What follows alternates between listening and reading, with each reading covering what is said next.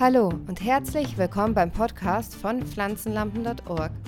Die heutige Folge widmet sich dem Thema des Abstands zwischen der LED-Pflanzenlampe und der Pflanze.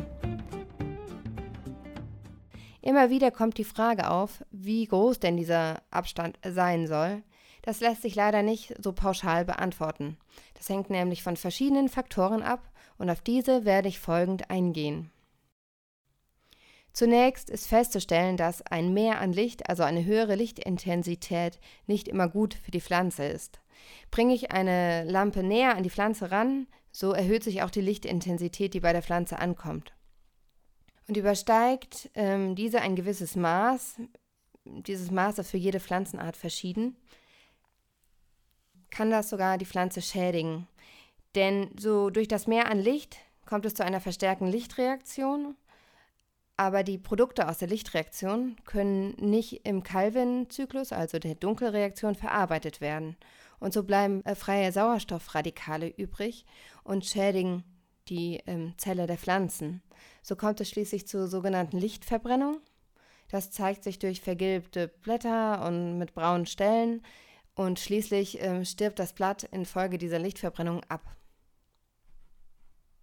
Der Punkt, an welchem ein Maximum an Photosynthese erreicht wird, die aber und äh, ab dem die Photosyntheserate durch eine Zugabe äh, von mehr Licht nicht mehr gesteigert werden kann, nennt sich Lichtsättigungspunkt. Und dieser Lichtsättigungspunkt ist, äh, wie gesagt, bei jeder Pflanzenart verschieden. Er kann aber gesteigert werden. Also man kann den Lichtsättigungspunkt weiter hochsetzen und zwar durch die zusätzliche Gabe von CO2, also Kohlenstoffdioxid und Wasser bzw. Nährstoffen. So wird der Stoffwechsel insgesamt gesteigert und das Pflanzenwachstum beschleunigt. Mangelt es an einer dieser drei Dinge, also an CO2, Wasser, Nährstoffen oder Licht, dann, das sind jetzt vier Dinge, aber die Nährstoffe sind ja in Wasser gelöst, ähm, dann äh, kann der Stoffwechsel nicht beschleunigt werden. Also die spielen immer alle zusammen. Auch im Vergleich zu natürlichen Bedingungen, in denen eine Pflanze sonst so wächst, draußen, ähm, kann die Photosyntheserate in, unter künstlichen Bedingungen natürlich deutlich gesteigert werden, weil in der Natur findet man fast nie optimale Bedingungen vor. Das heißt, man kann ähm, unter künstlichen Bedingungen dann mehr Ertrag pro Zeiteinheit produzieren, dadurch, dass man die Umgebungsparameter eben viel besser kontrollieren kann. Wie schon mehrmals gesagt, ist das bei jeder Pflanzenart ein bisschen anders, wo dieser Lichtsättigungspunkt ist, das heißt, wie viel Licht sie vertragen. Und die Pflanzen werden auch nach ihren Bedürfnissen eingeteilt, zum Beispiel in C3, C4 und Kampfpflanzen. Die unterscheiden sich jeweils durch die Art der Kohlenstofffixierung in der Photosynthese. Das ist aber ein anderes Thema, auf das gehe ich jetzt nicht näher ein. Aber der Lichtsättigungspunkt von C4 und Kampfpflanzen liegt zum Beispiel deutlich über dem der C3-Pflanzen. Und dann gibt es auch noch äh, ganz schlicht Sonnenpflanzen und Schattenpflanzen. Und ähm, natürlich liegt der Lichtsättigungspunkt von Sonnenpflanzen über dem von Schattenpflanzen. Und so geht die Differenzierung quasi immer weiter fort. Also es gibt auch dann äh, Sonnenblätter und Schattenblätter und so weiter und so fort. Und auch innerhalb eines Vegetationszyklus der gleichen Pflanze unterscheidet sich das Lichtbedürfnis.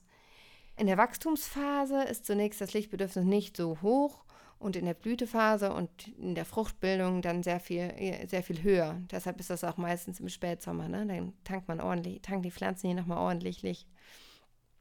Außerdem verwerten sie in den verschiedenen Stadien auch verschiedene Wellenlängen Licht. Ne? Im Wachstumsstadium verwerten sie vornehmlich bläuliches Licht und im, in dem Blütestadium und in der Fruchtbildung vornehmlich rotes. Pflanzenart und Vegetationsphase sind also wichtige Parameter bei der Wahl des richtigen Abstandes von Lampe zu Pflanze, ne, müssen bedacht werden. Jetzt waren wir quasi bei der Pflanze, jetzt gehen wir zur Lampe. Ne? Und natürlich ist es auch wichtig, mit welcher Lichtintensität diese Lampe überhaupt leuchtet. Und die Lichtintensität meint eigentlich nichts anderes als die Menge der Photonen, die aus so einer Lampe rausschießt. Und die Photonen sind eben die Lichtteilchen und auch die, die, die Energieträger des Lichts. Und wir fassen die in der Photonenflussdichte zusammen. Die wird meistens in Mymol pro Quadratmeter pro Sekunde angegeben, also die Menge der Photonen pro Zeiteinheit in einem bestimmten, also hier ein Quadratmeter, in einem bestimmten äh, Abschnitt, also die treffen auf diesen Abschnitt in einer Sekunde. Und das gibt äh, Auskunft über die Energiedichte des Lichts. So, und wie wir ja vorhin schon gehört haben, ist mehr nicht immer besser. Und eine Photonenflussdichte von einer LED-Pflanzenlampe im Schnitt von 400 bis 750 μmol pro Quadratmeter pro Sekunde scheint sowohl für den Vegetations- als auch für das ähm, Blütestadium angemessen zu sein. Also man braucht gar nicht jetzt mega, mega viel PPFD, also Photonenflussdichte, sondern man braucht im Schnitt, ich sage im Schnitt, nicht im Maximum, 400 bis 750. Ein Wert ähm, von so 1500 bis 2000 sollte auch ähm, an der maximalen Stelle, also meistens ist es die Photonenflussdichte unter, direkt unterhalb der Lampe ähm, größer. Und auch dort sollte ein Wert von 1500 bis 2000 nicht überschritten werden. Sollte dies doch der Fall sein, muss, ähm, muss, ähm, muss eben äh, mit zusätzlichem CO2 und Nährstoffen gearbeitet werden, um das zusätzliche Licht von schädlichem Licht in nützliches Licht zu wandeln.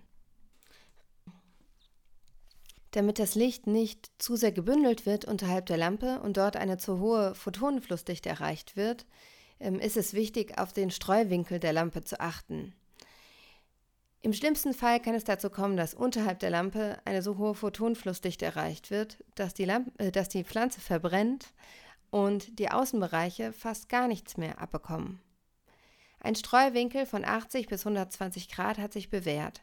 Der Streuwinkel ist abhängig von dem Einsatz von Linsen auf den LED, die bündeln das Licht, oder dem Einsatz von Reflektoren, die streuen das Licht. Je nach Bedarf ist entweder ein enger Winkel oder ein weiter Winkel vorzuziehen.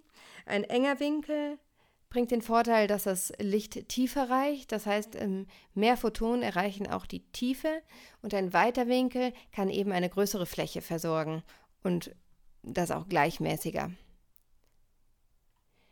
Den, einen Aufschluss über die Streuung im Verhältnis zur Photonenflussdichte gibt meist die Kartierung des Photonenflusses. In der Regel findet man diese auf der Website des Herstellers der jeweiligen Lampe. Oft kann es auch vorteilhaft sein, mehrere kleine Lampen zu benutzen, weil diese dann äh, einfach so angebracht werden können, dass das Licht jede Pflanze gut erreichen kann. Und Hotspots unterhalb der Lampe werden so vermieden. Es gilt also, die Pflanzenart, die Vegetationsphase, die Größe der Pflanze, ihre Wuchsform, die Anzahl der Pflanzen bzw. die Größe des Beets zu beachten. Ebenso die Photonenflussdichte und die Streuung des Lichts.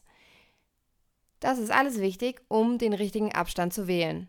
Hat man nicht selbst ein Messgerät zur Hand, um die Photonenflussdichte und die Streuung zu messen, gilt es nach der Kartierung der Photonenflussdichte zu suchen. Die ist meist in einem bestimmten, also die ist immer in einem bestimmten Abstand gemessen worden und da sieht man dann, ähm, wie hoch die Photonenflussdichte bzw. Lichtintensität in dem gemessenen Abstand ist. Findet man die Kartierung nicht, heißt es ausprobieren. Man kann zum Beispiel mit einem Abstand von 30 cm beginnen und guckt dann, wie die Pflanze reagiert. Äh, zeigt sie vergilbte Blätter, erhöht man den Abstand ähm, schießt sie in die Höhe, also vergeilt, muss die Lampe näher angebracht werden. So, ich hoffe, ich konnte das Thema einigermaßen verständlich machen. Auf unserer Website unter pflanzenlampen.org/abstand findet ihr noch mehr dazu. Bei Unklarheiten, Anmerkungen, Anregungen, Fragen oder Kritik schreibt uns eine Mail an info@pflanzenlampen.org. Ihr findet uns auch auf Facebook und auf Twitter unter pflanzenlampen.org. Vielen Dank fürs Zuhören, einen schönen Tag noch. Macht's gut, euer Pflanzenlampen.org Team. Ciao!